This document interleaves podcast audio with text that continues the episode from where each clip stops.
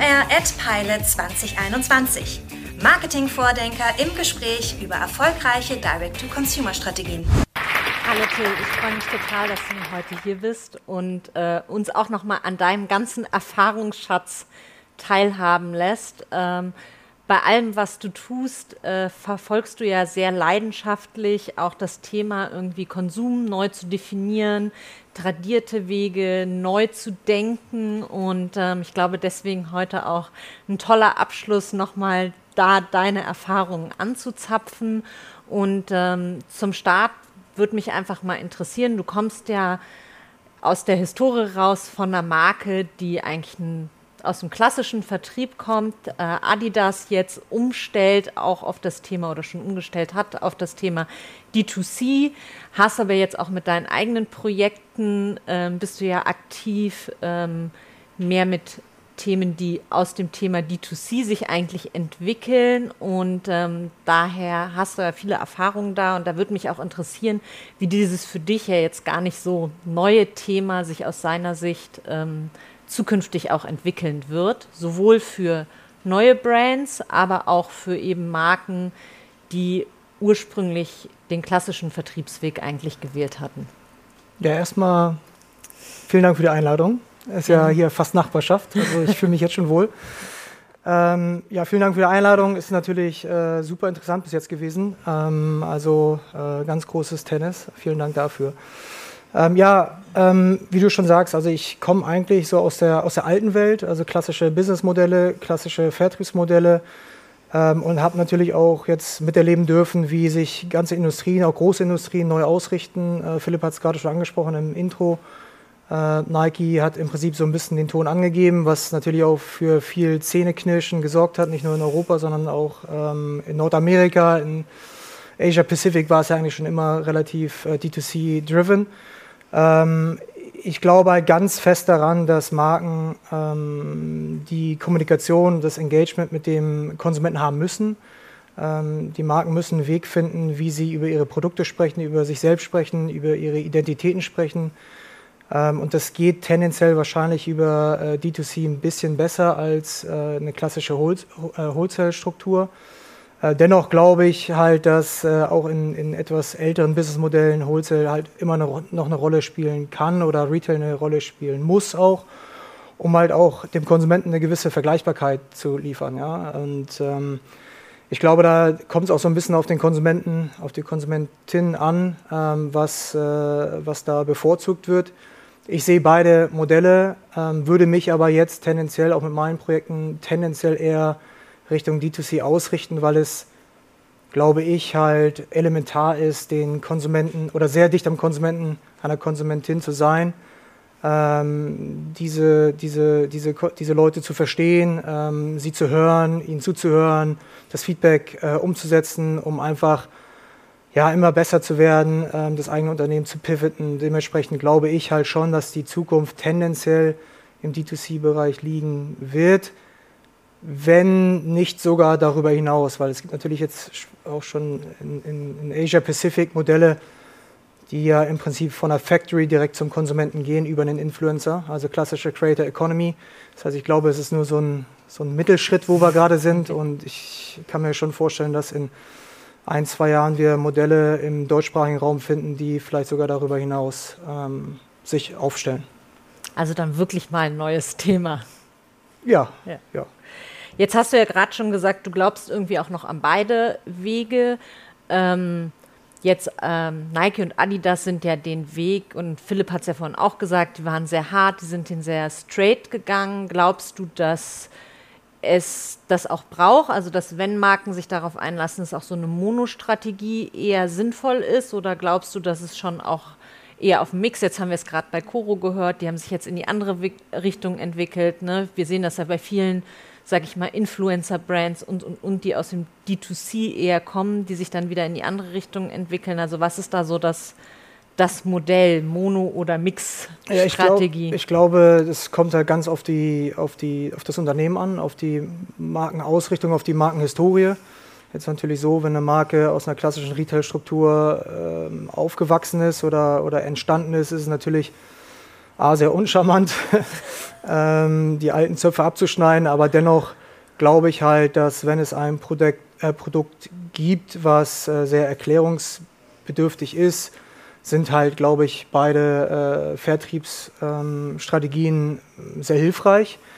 Ähm, ich glaube halt, wie gesagt, ganz fest auch an D2C, weil äh, man natürlich Margen äh, optimiert arbeiten kann und die Marge, die man da wahrscheinlich gewinnt, in direkte Kommunikation mit, mit dem Konsumenten, mit der Konsumentin investieren kann, um wahrscheinlich dann auch äh, schlanker aufgestellt zu sein, sich, sich ein bisschen unabhängiger ähm, aufzustellen, um vielleicht einfach auch anders zu pivoten, als man es vielleicht könnte, wenn man ja halt einfach ein sehr, sehr großes ähm, strukturelles Backend hat. Jetzt hast du ja auch gesagt, dass du gerade bei deinen Projekten sehr stark auf D2C setzt und ich habe auch rausgehört, so gerade um auch dem Konsumenten zuzuhören, geht es da für dich auch sehr stark, gerade wenn es jetzt neue Projekte sind, dann auch darum, eben eine Produktentwicklung voranzutreiben, gemeinsam mit dem Konsumenten? Also du hast ja jetzt auch gerade schon von den Creator gesprochen. Ja, ich glaube ganz fest daran. Äh, wir sind jetzt äh, kurz vor dem Release einer neuen Sneaker-Brand. Die nächste deutsche Sneaker-Brand wird äh, am 6.11. dem Markt vorgestellt, im globalen Markt vorgestellt. Flowers for Society. Und da geht es nämlich genau darum, dass wir versuchen, noch einen Schritt weiter zu gehen. Und wir versuchen, äh, jedem, ähm, jedem Konsumenten, jeder Konsumentin die Möglichkeit zu geben, am Unternehmenserfolg zu partizipieren. Die ursprüngliche Idee war mal, dass wir eine basisdemokratische Brand bauen wollten, was nicht ganz so einfach ist in Deutschland. Aber wir werden es regeln über NFT-Logiken. Kannst du ganz kurz für die, die sich nicht so auskennen, kurz erklären, was NFT-Logiken sind, vielleicht auch?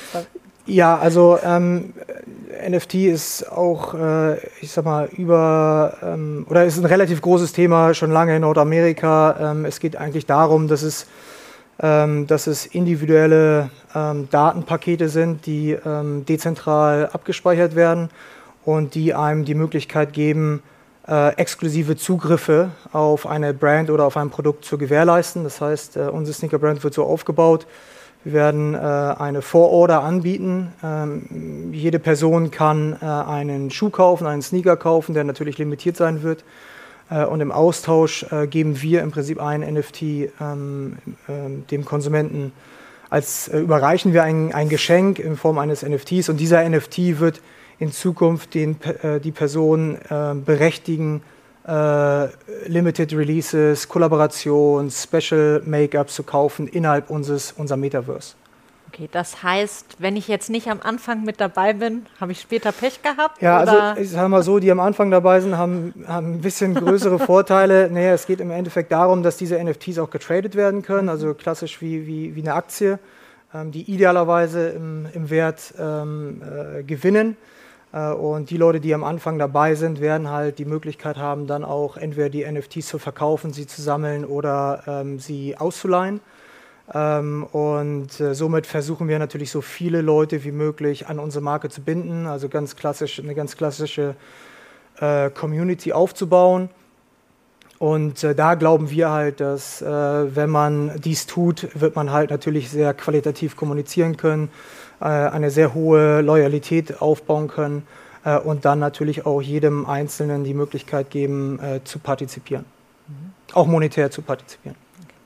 Ist das tatsächlich was, ein Modell, was jetzt aus der Community raus auch entstanden ist? Ähm, so ein bisschen, gerade aus euren Gesprächen. Ich meine, du bist ja auch sehr verbandelt in der Sneaker-Community. Ähm, von daher ähm, ja. ja. Bist du da ja auch sehr glaubwürdig, logischerweise? Ja, Philipp hat es eingangs erwähnt, äh, Community ist halt wichtig. Ja, und ähm, es ist natürlich klar, wenn man viel, viel Kapital hat, kann man sich natürlich auch den einen oder anderen Zugang erkaufen. Ähm, ich glaube ganz fest an die, ähm, äh, an die Glaubwürdigkeit, an die Kredibilität, ähm, was wir natürlich im Sneaker-Fashion-Kontext mitbringen können.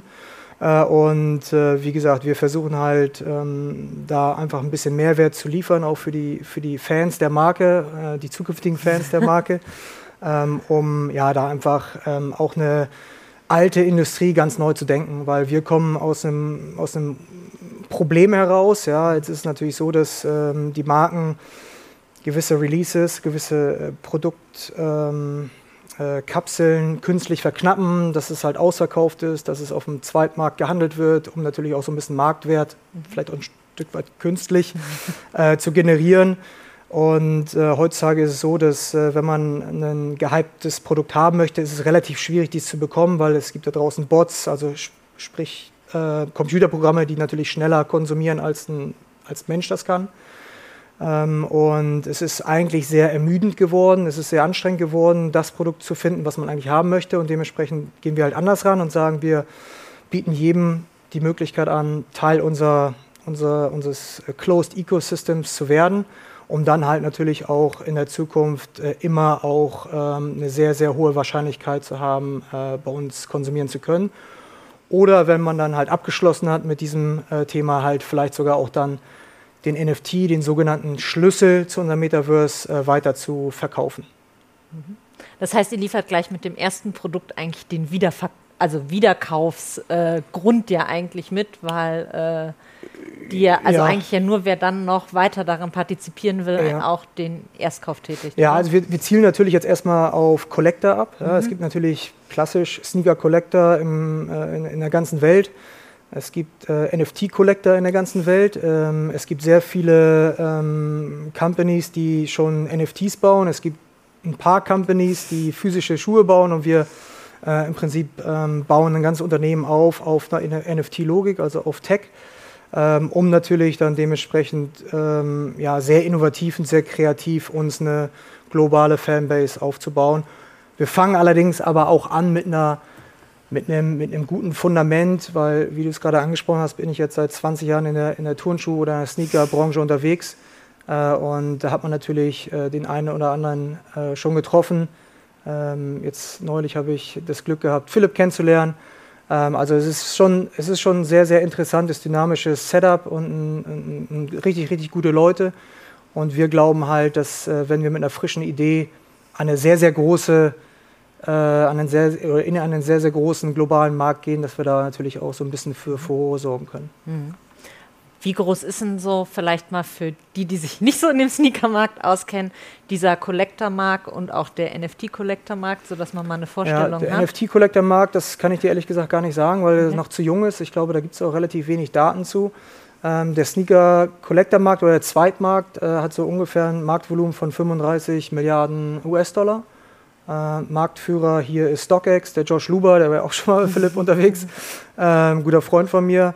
Ähm, der innerhalb kürzester Zeit dieses Imperium aufgebaut hat, ähm, was wiederum natürlich unterstreicht, dass äh, die Sammelleidenschaft äh, und, und der Zweitmarkt äh, und alles, was damit einhergeht, natürlich recht, recht dynamisch ist und sehr, sehr interessant ist für, für Leute, die selber eine Brand bauen, aber natürlich auch für Leute, die in dieser Welt konsumieren. Mhm. Jetzt habt ihr ja, setzt ihr ja, also ihr habt ja eine sehr starke Story, eine sehr klare Story, die du hier auch erzählst und auch generell so in deiner Vergangenheit hast du ja immer sehr stark auf Stories gesetzt. Also ähm, auch so ein äh, Zitat von dir ist ja nicht einfach nur irgendwie hier pack irgendwie einen anderen Namen drauf und dann hast du eine geile Ko Kollaboration, sondern was ist die Story dahinter und die muss stimmen. Ähm, und viele Marken wissen ja, dass sie irgendwie dahin wollen, aber finden den Weg nicht. Was würdest du denen empfehlen? Wo setzt man, wo sollte man mal so ansetzen? Worauf sollte man achten, wenn man so anfängt, in solchen Stories zu denken? Ja, Na, ich glaube halt, dass jede Marke, das äh, kann man glaube ich auch auf, auf Menschen äh, transportieren, die, jede Marke muss sich selbst erstmal kennenlernen. Ja, muss erstmal ein sehr, sehr klares Verständnis haben von der Markenidentität, vom Markenkern, von den Attributen, äh, von den Values, wie man wahrgenommen werden möchte. Also wenn man jetzt mal ein Moodboard baut, wie sieht dieses Moodboard aus von deiner eigenen Marke? Ähm, und ähm, daraus würde ich halt alles ableiten. Ja? Und äh, ich glaube halt ganz fest daran, dass man ähm, natürlich die Leute überraschen kann mit sehr unerwarteten Projekten, Kollaborationen, Stories. Ähm, ich glaube aber dennoch, dass sich alles so ein Stück weit organisch anfühlen sollte. Ja, mhm. und, und natürlich, wie gesagt, gibt es kreative Ansätze, wie man das relativ weit weg stretchen kann vom Markenkern. Und das sollte man auch tun. Ähm, ähm, glaube aber dennoch, dass, äh, wie gesagt, eine, eine, eine Selbstreflexion äh, im ersten Schritt, glaube ich, ganz gut ist, äh, um auch für sich selbst und fürs Team ganz klar artikulieren zu können, wer man ist und wo man eigentlich hin möchte. äh, und dann daraus im Prinzip die ganzen äh, taktischen und strategischen Schritte äh, ab, ableitet. Mhm. Viele setzen ja dabei so auf Trends, so, ne? Klassisch ist jetzt so irgendwie vegan, Nachhaltigkeit, äh, New Mobility. Ähm, ihr setzt ja auch irgendwie in einer gewissen Weise auf einen Trend, aber was sind dabei so die Gefahren ähm, oder auch Risiken, wenn man auf solche Trends aufsetzt? Und muss man das tun oder sollte man vielleicht auch teilweise die Finger davon lassen? Ja, ist äh, super interessant, weil ich mich mit diesem Thema extrem viel beschäftigt habe in den letzten vier, fünf Jahren. Ähm, es gibt ja sehr viele Unternehmen, die eine sehr oder eine, eine stattliche Größe äh, angenommen haben, die dann denken, dass wenn sie über Sustainability sprechen, dass das eine Marketing-Story ist. Ähm, oder Purpose. Ja? Und ich glaube halt ganz fest daran, dass es das nicht ist. Ja? Ich glaube halt ganz fest daran, dass der heutige Konsument, die Konsumentin ähm, das voraussetzt. Also ich nenne es halt klassischer Hygienefaktor. Ja? Also keine große weltweit agierende Brand aus meiner Sicht sollte überhaupt über Sustainability sprechen. Natürlich braucht man hier und da ein paar äh, PR-Projekte, die natürlich äh, zum Nachdenken äh, anregen, ja, um halt natürlich auch Konsumenten und Konsumentinnen anzuregen, die vielleicht noch nicht so konsumieren, so, so bewusst konsumieren oder äh, vielleicht einfach so aufgestellt sind. Dennoch glaube ich halt ganz fest daran, dass äh, jedes Unternehmen eine gewisse soziale Verantwortung hat. Äh, umso größer das Unternehmen, umso größer die Verantwortung.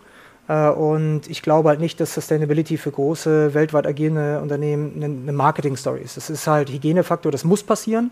Es muss alles ähm, daraus, äh, da, daraufhin ausgelegt werden und dann muss die ganze Produktionskette, alles, was man tut, das ganze Unternehmen muss genauso st strukturiert sein. Ähm, man kann natürlich darüber sprechen. Ich glaube nur, dass es halt keinen Unterschied mehr macht beim, beim, im, im Kopf der, des Konsumenten, äh, des Konsumenten, der Konsumentin.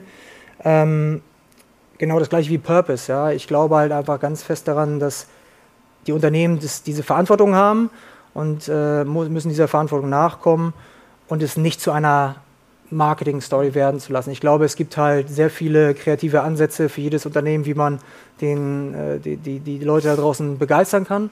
Äh, und ich glaube, da muss man sich selbst auch so ein bisschen mehr herausfordern und äh, auch, wie du es eingangs erwähnt hast, natürlich muss man auch für sich selbst ja einfach äh, versuchen, die Latte so hoch wie möglich zu legen, ähm, dass man halt vielleicht ein, ein Stück kreativer ist oder ein Stück vielleicht positiv bekloppter ist als die Konkurrenz, um natürlich dann auch äh, den Unterschied zu machen ähm, äh, ähm, gegenüber dem Wettbewerber. Gibt es da für dich so einen Case, der vielleicht sogar selbst für dich äh, überraschend war und so ein Best Practice und ähm, jetzt vielleicht nicht aus deinem eigenen äh, Historie? Ja, also ich, so ich glaube halt, dass ähm, ich habe es jetzt auch schon mehrfach erwähnt, ähm, zum Beispiel ein guter Freund von uns, Joko, hat ja jetzt äh, im Prinzip auch mhm kam aus einem Problem heraus ja, und äh, wurde darauf aufmerksam gemacht, dass äh, es immer noch sehr viel Sklaverei und Kinderarbeit im Kakao An- und Abbau gibt in Westafrika. Und er geht halt hin, äh, nutzt seine, seine Reichweite und seine Glaubwürdigkeit und baut eine Schokoladencompany auf, die, glaube ich, mittlerweile eine der größten äh, und schnellst drehenden äh, äh, Schokoladenbrands im deutschsprachigen Raum ist. Ähm, und er versucht halt einfach ähm, mit seiner Reichweite was Gutes zu tun, aber die Leute dennoch zu begeistern, ähm, ihnen ein Lächeln aufs Gesicht zu zaubern, aber alles halt natürlich auf einer sauberen Wertschöpfungskette äh, passiert. Mhm.